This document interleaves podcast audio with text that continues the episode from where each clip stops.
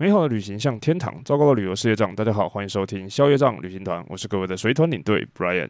时间过得很快，今天已经是五月二十二号了，距离上一次上架节目已经差不多是三个星期前的事情了。那为什么是要拖了这么久，又是一次的隔了三个礼拜才发节目呢？当然这边。除了自己懒惰的原因之外呢，这边也要跟大家稍微的说明一下，这个其实从韩国回来之后呢，一直都在忙碌的状态。原因是因为呢，韩国回来之后呢，除了要交团啊，处理一些事情之外呢，还要安排后面的一些啊、还有两团的事项，包含这一团的泰国，还有下一团的日本这些事项。再加上呢，我开始去忙了一些旅行社的东西，比如说要上台北去开说明会，要去交接，要帮别人开说明会。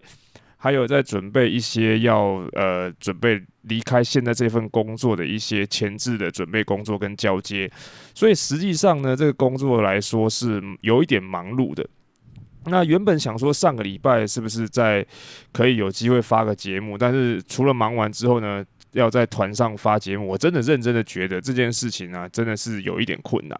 我觉得如果在带团的时间呢，去发一些可能现实动态啊，或者是说一些短影片，甚至是在 YouTube 上面录一些那个 Vlog 的东西，可能都还比做 Podcast 来的简单。当然，如果 Podcast 的内容如果都是一些像这样子的闲聊啊，或者是一些可能呃 complain 或者是靠北的一些内容的话，可能都没问题。但如果要讲一些比较有知识性的内容的话，我觉得会比较困难一点啊，所以这一部分呢，就可能要请大家稍微多多见谅一下。那么其实呢，今天各位所听到的这一集节目啊，也是我在五月十九号的时候预先录的。原因是因为本来我这一天，我现在这个时刻九月十五号，其实也是蛮忙的。我也是上台北交接，因为我在隔天，也就是五月二十号的时候呢，就要带团出发去希腊。所以我原本也想说比较有点忙呢，就可能又不要录音，然后可能会有偷偷懒拖一集。可是呢，我现在想到的问题就是，如果我现在再拖一集的话，我有可能就是因为去。希腊我要去两个礼拜，所以有可能我会将近可能有一个半月的时间，暂时都可能不会上架节目。所以我觉得，为了让大家不要这么久的都没有听到我的声音，这有一点自恋。好，但是呢，呃。我觉得也要保持一定的这个进度了，所以我觉得还是今天录一集节目跟大家聊一下天。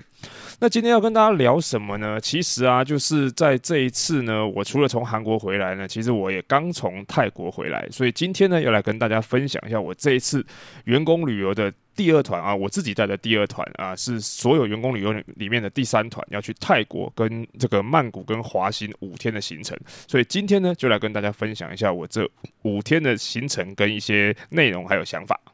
那说到这一次的泰国行程啊，其实还蛮奇妙的。为什么说奇妙呢？是因为啊，其实我有列三四个泰国的行程给我们的老板，但是呢。通常第一次去泰国的人，大概比较有可能会选择的会是曼谷加上帕塔亚的行程，但是我们老板却选择了这个泰国的曼谷跟华欣。原因也很有趣，是因为呢，他说他的老婆，也就是我们的老板娘呢，有一次去泰国的时候呢，因为就是去帕塔亚，然后去玩水的行程，可能他去的是一些比较呃一般普通 normal 的行程，所以他觉得那些海水跟玩水的地方都不太干净，然后很脏乱这样子，所以他觉得他印象不太好。所以他认为，如果要去泰国呢，就不要去帕塔亚那种地方，去别的地方好了。那所以呢，他就选择了这个不用下水、不用玩水的曼谷加华行。但是好笑的一点就是，我觉得比较特别有趣的一点是呢，我本来以为他这样讲是因为老板可能要带老板娘去泰国，结果最后他们两个根本也没有选泰国啊，他们两个是选了那个第第二团的去日本，也就是五月二十六号要去出去的那一团。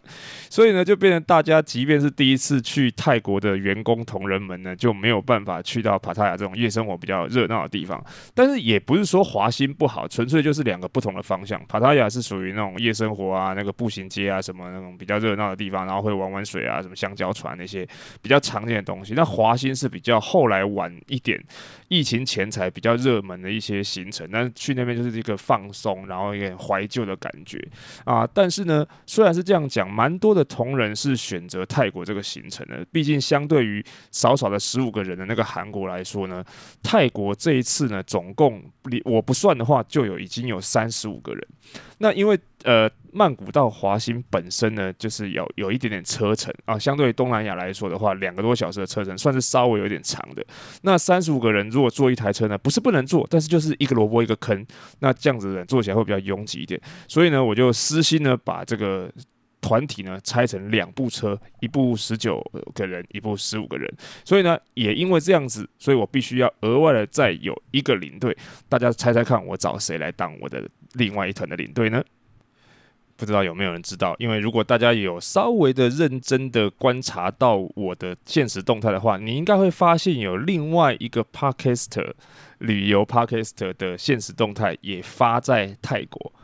有没有人知道呢？没错，就是 Libekido 的维尼，哈哈。这次呢，我就找了这个维尼来帮我带这另外一团的行程，因为这样子大家可以出去呢，有团上有个伴，也比较好玩，也比较有趣一点。再加上呢，其实我东南亚可能没有维尼那么熟，所以我觉得呢，呃，这个团上有维尼帮忙去一起带这个团的话，我也比较放心。所以这一次呢，这个泰国曼谷华欣的这个团呢，是由我自己还有那个维尼一起来去跟我带这一团的。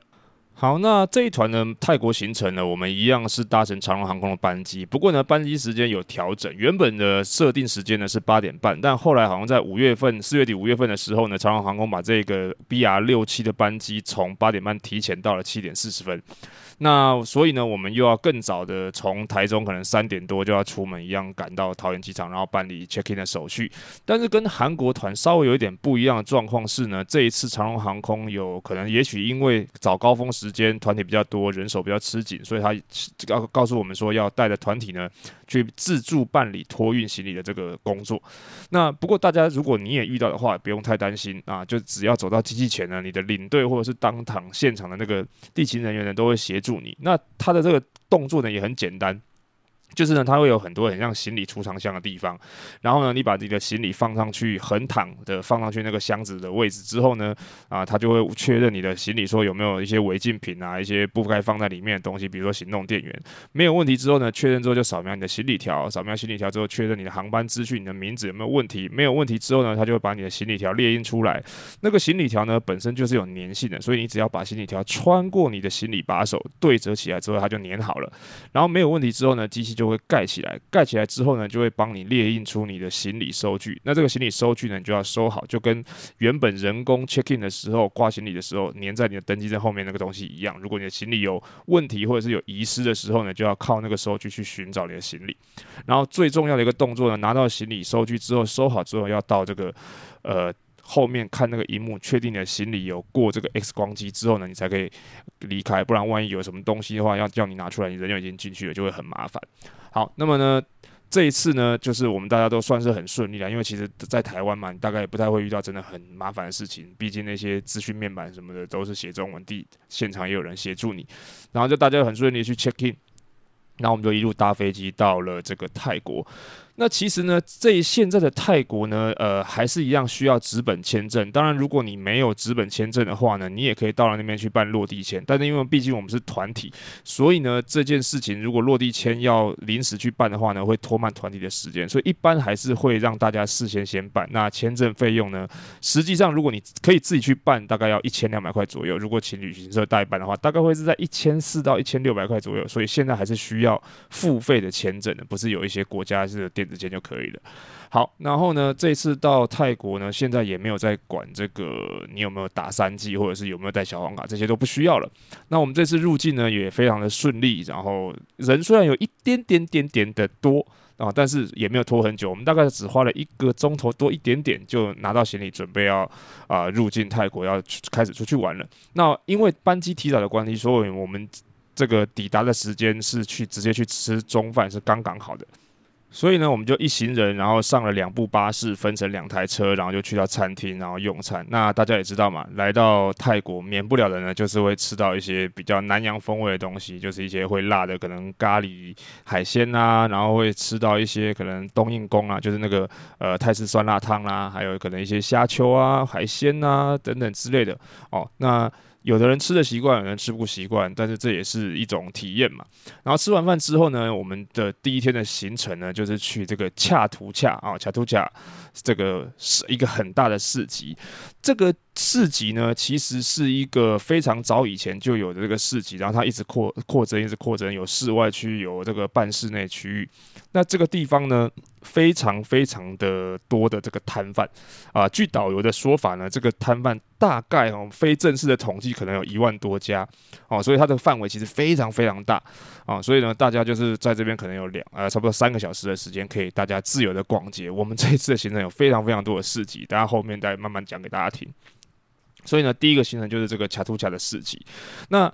其实呢，很多人好奇来到泰国呢，需不需要先换钱？大家可能如果上网查一下，你就会发现啊，在台湾如果你要拿台币去换泰铢啊，这个汇率其实不太好，而且其实可以换到泰铢的这个银行不太多。除了台湾银行之外呢，汇率比较好的可能会是一个叫做盘古银行的，但是这个盘古银行的据点有点少，所以其实大家现在如果要去泰国的话，也不用太过担心，你甚至不用在台湾先换钱，你可以直接带着台币。哦，当然，你有呃已经存在的、已经留下来的旧的那些美金或欧元什么也都可以，或者是其他的外币，直接带着它到曼谷当地去换钱。除了机场里面有得换之外呢，像是你在很多的市集啊，都可以找到一些换钱所。那如果大家有去到这个恰图恰市集的话呢，你也可以在旁边的一个呃商场叫做 JJ Mall，那里面呢也有换钱的地方。我这一次去的时候，汇率大概是一。比一点零四，也就是说，如果你拿一千块台币的话，大概可以换到一千零四十块的泰铢。所以基本上泰铢跟台币一直都是差不多这个比值，大概可以说是一比一这个样子。但是呢，因为泰国的物价相对于台湾来说是比较便宜的，所以你会觉得钱用起来比较好用一点。那这次呢，在像譬如说我在卡图卡呢有看到一件蛮可爱的衣服，虽然我最后没有买，但是它一件纯棉的衣服大概也只要一百块。虽然有一些地方台湾可能也是找得到，但是我觉得他们那边算是比较多。那卡图卡这个地方其实分成好几区啊，什么 A B C D E F 这样是分区，但是它的区域可能只是方便大家去找寻这个店的位置，或者是有如果东西要运送的话，怎么样去找到这个店。它本身这个分区跟它卖什么东西是没有绝对关系的，所以比如说 A 啊 B 啊 C 啊。D 的地方，你都会看到可能卖凉鞋的、卖衣服的这些东西，都散落在这些区域。也有卖家具、家饰或者这些艺术品的，通通都有。也有卖吃的，那它也有室内的跟室外的部分。那它旁边呢也有两个商场，一个就是刚才讲那个 JJ Mall，里面本身也是一个有冷气的商场，然后旁边还有一个这个。像是宠物市集的这个商场里面卖很多很多宠物相关的东西，我觉得有点蛮惊讶的。所以呢，这个大家呢就在这个地方逛了大概三个小时之久。那我当然自己是没有逛那么久了，然后我可以有录了一点影片。那如果大家有去关注这个啊 IG 的话啊，消业障旅行团的 IG 的话，可能有看到这一段。那但是呢，我自己逛街是没有逛那么久，因为其实我这一次呢，除了自己也是带团之外呢，我还也是带着自己的老婆啊，还有两个小孩一起来，所以逛街没有逛那么久。所以我们很早。呢就已经跑到那个冷气有冷气的商场里面去逛。那维尼呢也有我们介绍我们去喝那个当地的另外一个品牌的泰奶，因为很多人想到泰国的泰奶，第一个泰式奶茶想到的就是这个手标，但是呢手标呢不是每个地方都有，反而有另外一个品牌呢，它的这个铺设的这个据点呢比那个手标还要多，就是一个叫做 Amazon 哦亚马逊，然后这个 logo 是亚马逊的字样跟一只大嘴鸟啊，这个这家的泰奶呢，我觉得。呃，维尼推荐的这个饮料呢，也还蛮不错，只是它跟手标的这个味道不太一样，尤其是这个绿奶茶的部分，这个阿妈总的绿奶茶口味比较像是抹茶的感觉，然后那个手标的那个绿奶茶就比较像是茉莉绿茶加上奶茶，就墨香奶绿的那种感觉。哦，但是我觉得每个人喜好不同啊，大家如果有到泰国的话，都可以去尝试一下。但是因为大家也都知道天气很热，而且我听说三四月份的时候更热，所以。你大家知道那个艾维斯五十二频道那个 Avis，他们还曾经遇到一个问题，一个状况，就是他们去买泰奶的时候，他们都放那个说没有冰块，所以不能卖。而 我们这次有遇到，因为热到大家都一直要狂喝饮料，但是冰块不够了。但是我运气比较好，我只遇过一次，然后就是去某一家手标奶茶的时候。他柜台的前面就摆了一个牌子，说这个冰块卖完了，所以就没有办法做生意了。这样子，我只遇到一次。那 Avis 最夸张的是，他连去 Seven 想要买冰块杯，再去加那个太奶都，嗯，也是一样冰块卖完。我是觉得这个真的蛮扯的。好，那么那个行程完了之后呢，这个逛街逛完之后，晚上要去吃晚餐，而且晚餐完了之后呢，我们又再去逛夜市，是逛这个。目前曼谷应该是最火热的这个夜市叫做乔德夜市，它前身好像是一个火什么拉差打火车夜市，那个我没真的没什么印象，因为我很久以前才来过泰国都没有印象了。但是呢，这个夜市呢，应该算是我们这次来的逛的所有市集的夜市里面呢，算是呃摊位最丰富的一个，因为它几乎所有的店家都是开的，然后大家可能很多人就会来这个地方买一些比较特别的食物，比如说呃最近像是如果你有看一些 YouTube 的话，它大概。就会介绍一些什么火山排骨啦，然后我自己有拍一段影片，是那个吃那个生从水里面捞起来那个生透抽小鱿鱼这样子，然后还有一些呃生腌的海鲜呐、或者是有人想要去看正妹那边有一个卖水果的很漂亮的女生啊，等等之类的，算是一个非常火热的夜市。不过因为我们是吃饱，所以才去的，所以这一次呢，大家可能就吃的比较保守一点，不用花那么多钱来吃。那主要这个夜市呢，还是以吃东西的为主。那第一天我们的行程呢，大概就是这样，所以早早回到饭店休息，因为大家很早起床，所以很累了，所以我们就先回到饭店，然后休息这样。这边呢，要插一个题外话，就是这一次真的幸好，也非常感谢有维尼跟我一起来带这一团。因为呢，我们第一天晚上回到饭店之后，其实我蛮累的，真的从三两三点就起来这样子弄弄弄弄到一整天，所以我大概十点多上床睡觉，我就完全昏死到隔天早上了。但是这中间其实有发生了一个一些团员的状况，其中有一个非常非常扯，就是他们。呃，锁上厕所之后，就是被锁在里面一个多小时，然后是一个很离奇的状态。但是幸好有维尼帮我处理，因为我完全不省人事。我知道这件事已经是隔天早上的事情了，所以呢，在这边呢，还是非常的感谢这个维尼呢跟我一起去。所以我觉得他算是一个非常认真负责的领队。所以大家如果有机会被他带到的话，我算是一个非常不错、非常运气很好的事情。希望大家可以多多支持。好，好，那隔天呢，我们就去到这个赛佛瑞野生动物园。那这个赛佛瑞野生动物园，它其实是一个私人的动物园，它并不是公立的。像那个什么 泰呃泰国还有一些行程，什么绿山动物园，那个公立的感觉就稍微比较鸟一点。这个的话是还 OK。那虽然它里面有一些表演，像我们去看那个猩猩表演，我觉得是很普通，但是它后面去那个动物的这个生栖息的。场地呢，去绕一绕，我觉得还蛮有意思的。呃，我记得台湾的六福村也有，但现在还有没有，我不是很确定，因为我还蛮久没有去六福村了。大家就是游有那个游览车呢开进去，或者是你也可以坐铁笼车。但大家也知道，天气那么热，谁想要坐铁笼车？里面跟烤箱一样。然后他就是带着你呢去那个开放的地区去看那些生活在这里的动物，比如说长颈鹿啊、河马呀、水牛啊，然后狮子啊。哦，还是这个一些路啊等等之类的，就是你可能会离它很近。那一般人呢，也是可以开着自己的轿车进去，然后只要买好票就可以了。但是因为天气太热了啦，我们又是坐游览车，所以其实动物都离你很远，因为它在阴凉处休息。因为那个天气真的太热了，那个热的程度大概就是，如果有人想要在那个狮子那区下车呢，那个狮子大概都不会想要过来。咬你还是干嘛的，你就知道大概有多热了。所以呢，这个行程结束了之后呢，我们就去一个比较清凉的地方，就是要去搭这个嘟嘟车游曼谷。但是这个嘟嘟车游曼谷的行程，我自己觉得是有一点。呃，比较简单，因为它就是上了嘟嘟车，然后你本来以为它会开得慢慢的，然后转那个大皇宫这样子转一圈，结果没想到它像飙车一样，呼就转一圈，然后就没了啊。不过还好这边也是比较热的嘛，所以我们就上车，然后就去到这个二十一航站百货 Terminal Twenty One 这个地方。那 Terminal Twenty One 现在其实有两间啊，一间是在比较市郊的地方，一间在比较市区的地方。那市区的是比较新。但是就维尼的说法，还有我自己逛起来的感觉呢，我也认同他的想法，就是呢，这个 Terminal 21实际上不是一个特别好逛，因为跟市集比起来的话，它就是一个百货公司嘛。那它特别的地方呢，是它的每一层的厕所呢都非常有特色。如果大家来过台中逛过中友百货，去过厕所的话，你就会发现台中的中友百货的厕所呢也是装潢的非常漂亮，但是那个 Terminal 21的厕所呢更夸张、更有趣、更特别。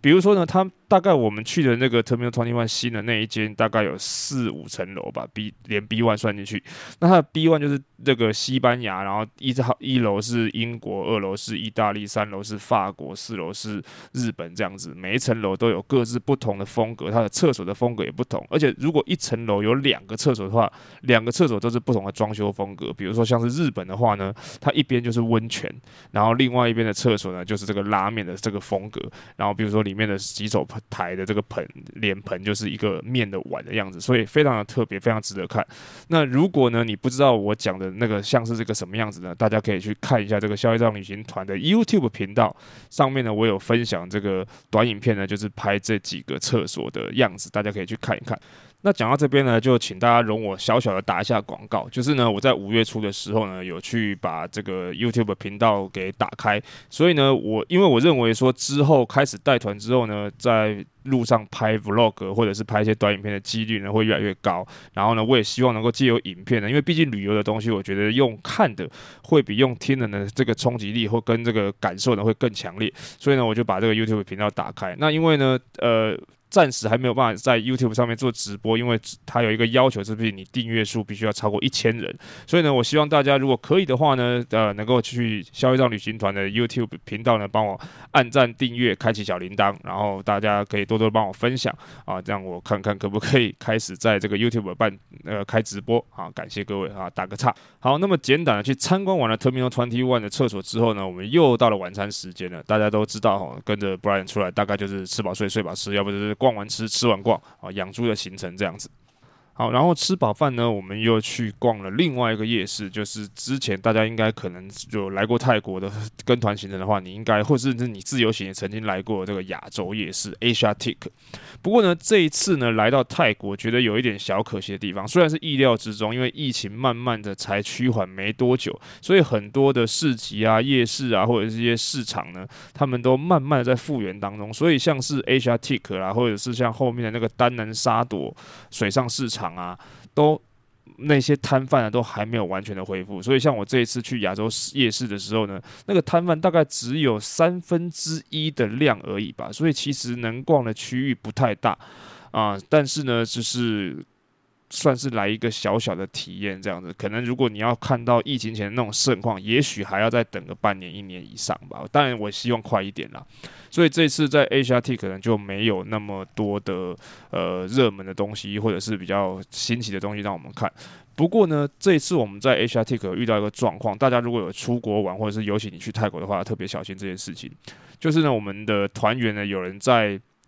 亚洲夜市门口的 Seven Eleven 遇到那个外国人哦，不是泰国人哦，是中像是中东脸孔的人，然后跟他们。在聊天，然后就问他说：“哎，你从哪里来的啊？哎，你们台湾哦，台湾的钱长什么样子啊？或者是你身上有没有什哪里的你们国家的钱啊？借我看一下啊。那十块是怎么样啊？二十块怎么样啊？怎么更大钞？所以他中间可能会有一些用手法呢，把他你的钱换走，或者是变成伪钞什么之类的。但是我们的团员是没有钱是没有问题，但是。”会有这样的状况发生，而且他们这些有问题的都不是泰国当地人，所以如果大家有出国玩或者是尤其你去泰国的话，一定要特别小心啊！这边呢，跟大家分享一下。好，然后呢，再来就回到饭店休息了。隔天呢，我们第三天呢，就是准备要去这个华欣。不过呢，早上呢，我们有两个行程。第一个呢，就是这个丹能沙朵欧式水上市场。那它呢，就是一个用三板船呢，就坐着小船，然后去逛这个水上市场。那大家如果有去过帕塔亚的话，你会知道那边可能有一个四方水上市场。这两个市场有什么不一样呢？就是丹能沙朵呢，算是比较早的一个水上市场，可是呢，它并不是一个。封闭的区域，所以它没有办法像四方水上市场一样，让你船坐一趟之后用走的回来。它全程都是要坐船的。那但是就像前面说的，它的摊贩还没有开，所以其实看起来很空。所以我们大概只有游船这样转一圈，逛一下之后就走了。那走了之后呢，我们就去了这个爆笑铁路市场，也就是美工铁道市场。其实这个市集呢也很小，但是它的特色呢，就是因为它就是在火车轨道旁边有摆了两边的摊贩。那平常火车没来的时候，摊贩会直接压在这个铁轨上面啊。但是呢，铁火车一来的时候，他们就会很迅速的把这个铁轨呢恢复成原来的样子，算是一个比较特别的场景。但是因为本身呢，它的呃摊贩呢就是一些当地的一些可能零食啦、吃的啦，或者一些那些海。鲜等等的，不算是一个观光客特别会去逛很久的市集啊。不过呢，这边要跟大家讲，如果你有去到这个市场的话呢，他们那边旁边现在卖的那个椰子啊，大概会是你在曼谷现在可能遇到最便宜的这个椰子，一颗只要二十块，而且还是冰的哦。所以如果有去到这个美工铁道市集的话呢，啊，不妨可以花一点时间，花二十块呢，在那边享受一颗冰冰凉凉的又便宜的这个椰子，这样子。好，然后之后呢，我们就在这个地方呢就结束了之后，就开始往华新出发了。但其实华新的行程啊，跟大家说，华新算是一个原本并没有那么热闹的地方，因为它本来是泰国的皇室去。避暑、度假、休闲、放松、养老的一个地方，所以它相对于帕塔亚来说呢，没有那么热闹，没有那么多的活动。它是走一个休闲风，然后怀旧的感觉。所以在那边的行程呢，呃，去看看怀旧火车站啊，去看看呢这个他们以前住的这个行宫啦，然后它这边都是那种度假饭店，就让你享受饭店设施，有点像是那种小木屋，有点像是 villa 那种感觉。重点就是很悠闲的。一种体验，而并不是说像那个帕塔亚，就在晚上要去看秀，要去步行街逛街，然后要去玩水上活动哦，没有，滑行是另外一种很 free style 的那种很 chill 的那种感觉，这样。但是有一点小小可惜的就是，我们这趟行程呢，只有在华欣住一个晚上，而不是两个晚上。所以大家如果喜欢这种 chill 啊，这种放松的感觉，有点像巴厘岛那种 villa 啊，这种这种放松 resort 享受度假村的那种感觉呢，你可以华欣排两个晚上，啊，这也是一种选择。好，然后隔天呢，我们就从华欣。回到曼谷，那路上呢，我们有去坐这个小船，用船游这个湄南河，呃，那个支流小小的这样子，经过他们那个金色的大佛啊，很厉害，举得很高，一个得道高僧的这个那个设立的所在地。然后我们有经过这个郑王庙，然后晚上呢去吃一个这个很不错的这个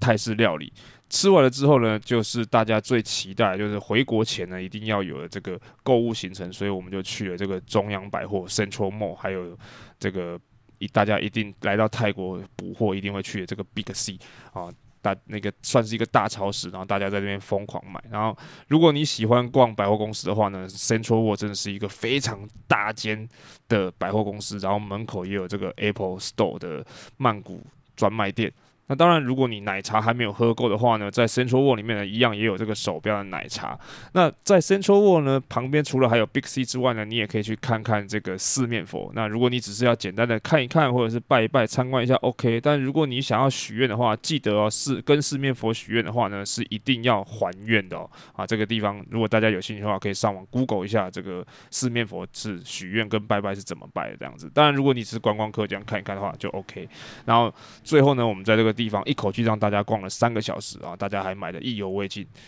不过呢，也没有办法继续多逛下去，因为这个商场差不多十点半左右就关门了。我们都已经逛到十点了，所以大家就打道回府。不过也没有关系，因为我们饭店这次住在五星饭店，是住在很闹区，所以旁边也有很多的这个夜店啊、酒吧、居酒屋啊，还有一些逛的地方。所以那些年轻人可能回国前一晚就出去嗨整个晚上。不过像我们这里有年轻一点的，然后再加上带着家庭的，所以就整理整理东西，看看电视，然后就是弄一弄就准备休息了。然后隔天早上呢，算是比较悠闲，因为我们的班机是下午三点，但是因为现在曼谷有的时候会遇到现场在机场状况 check in 很多人这样子，所以我们就一定会是提前三个小时以上去机场，所以我们预定是十一点要出门，所以大家就上午的话，因为行程也走完了，就可以在饭店用用健身房啦，去游个泳啊等等的，然后十一点就去到机场。那一切呢都算是很顺利，其实我们这次通关了也都非常的快速，也没有什么人，我们是一第一个到机场的，然后 check in 完就这样进去了，然后很顺利的也回到了台湾，然后就结束这一趟泰国的行程了。这样，好，那么以上呢就是我这一趟泰国员工旅游五天的一些行程内容分享。那最后我有一件事情想要跟大家稍微的说明一下。就是呢，我相信有很多的听众朋友，包含我这次一起去的同事们呢，大家都对现在泰国已经合法开放的这个大麻有非常浓厚的兴趣，想要了解一下。那我想要在这边呢跟大家说，其实他现在呢在泰国真的是可以说到处你都可以看得到卖大麻的摊贩，不管是在市集啦，还是在夜市啊，甚至在百货公司里面，你都可以看到有人在卖一球一球的，你像那个小干燥植物的，然后或者是卷好的烟的这些大麻的东西。那在那个地方，它是已经合法，也是很常见的东西的，没错。所以，如果你想要尝试的话，我觉得是 OK 的。但是呢，因为如果你完全没有使用大麻，那种感觉就很像是喝醉酒，你不知道自己的酒量的话，我建议各位不要自己一个人傻傻在外面买了之后在那边用。我建议你跟几个朋友一起去，然后可以的话，最好是买了之后把大麻带回去饭店附近合法可以抽烟的地方去尝试看看。因为这样子，如果你觉得有一点不舒服，还是你很晕的话，你可以回去房房间就休息。毕竟，如果你从来没有使用过这些东西，你就像喝醉酒，你不知道自己喝了之后会怎么样。那在这边简单的举个例子，就是可能一根大麻烟，其它足够让三四个人一起用，然后都可以得到那种轻飘飘的感觉。那如果你自己一个人不知道那个量，你一个人把一整根大麻烟干光的话，你到时候会干出什么事情，会被怎么样子都没有人知道，是蛮危险的一件事情。所以这边要特别提醒大家，建议还是要找朋友一起，或者是带回饭店来使用。这第一件事。第二件事呢，就是呢，除了在 街上你会看到摊贩之外呢，现在在便利商店或者一些超商里面，你也会看到一些号称含有大麻成分的一些可能饮料啦，或者是食品啊、饼干啊，甚至洗头洗澡的那些东西。那在这边我要跟大家说，这个东西在台湾它还是不合法的。所以呢，虽然那些饮料或者是那些面包、饼干怎么等的，其实根本一点效用都没有。他说有掺，但掺多少的量你根本就不知道。可是呢，这些东西。即便它只掺了微小的量，但是回到台湾它都是不合法的，所以请大家在泰国尝试就好，不要带回台湾来，因为它是违法的。好，这件事、这两件事情、这两点以上跟大家分享一下。那当然在。这一趟的行程当中呢，我还是要非常的特别的感谢这个维尼还有两位导游的协助，因为说实在，这趟行程我觉得自己其实就是个游客啦。那大部分的事情都是导游还有维尼在帮忙处理，然后去做一些很细心的事情，所以呢，非常感谢他们。那能够有他们的帮助呢，让我这一次的泰国员工旅游呢画下一个完美的句点。但其实也不只是员工旅游啦，因为我目前的这一份资讯业，这个工程师写程式的这个工作呢。这也要暂时的告一段落，因为接下来在五月底、六月、七月、八月一直到九月呢，这个团体的行程都已经排下去了。那我想我应该是没有办法同时的去兼顾这个资讯业跟旅游业两边的事情，因为我想应该不会有公司可以允许你的一个工程师一天到晚出去外面带团，而且一带就是十几二十天这样子。所以呢，我也就跟我的主管说，我目前这份工作就。做到这个月为止，那说是做到这个月为止呢，也是做到十八号，因为我明天就即将要带团去希腊，回来就已经是六月了啊，所以我就跟主管说，非常感谢他这一年多以来的支持，然后也相信我可以做好这份工作。那但是天下无不散的宴席嘛，那将来我希望不会 再有遇到像这样子严重的疫情，但是都希望大家能够在各自的路途上、各自的工作上、各自的事业上都有更好的发展。好，那么最后最后还有一件事情一定要特别的提醒大家，就是呢，我明天即将要出去带团十五天的希腊。那在这个十五天当中呢，这个因为我们五月底呢刚好就是消业障旅行团成立两周 Podcast 的开开台两周年的时间。那虽然可能在那个时间没有办法准时的在上一期节目，不过呢，我会挑一天的时间在 IG 上面开直播，然后我想要在现场呢挑一挑一些希腊的一些。我觉得蛮不错，或者是蛮可爱的一些纪念品，让大家能够作为消业障旅行团两周年的一些抽奖的一些赠品。那希望大家可以的话呢，也帮我多多的关注消业障旅行团的 IG 啊、粉专啊，还有新成立的这个 YouTube 频道。那我也会到时候在上面公布大家怎么样去抽这个两周年的赠品，然后也希望大家多多的支持。那我也期许自己呢，接下来不管是在 Podcast 啦、IG 啦，还是在 YouTube 频道上面，都能够不中断的继续提供给各位听众朋友更多、更有趣、更丰富的内容。希望大家会喜欢，也大家可以继续的支持。那当然，如果各位对于节目有任何的意见，或者是指教，或者是有什么话想要对 Brian 说的话呢，都欢迎各位可以到消业障旅行团的 Facebook 粉丝专页，或者是 IG 留言，或者是私讯告诉我。那喜欢今天节目内容呢，也请不要忘了在 Apple Podcast 还有 Spotify 的留下你的五星好评和还有留言。那今天的节目就先到这边告一段落，消业障旅行团我们就下次见喽，拜拜。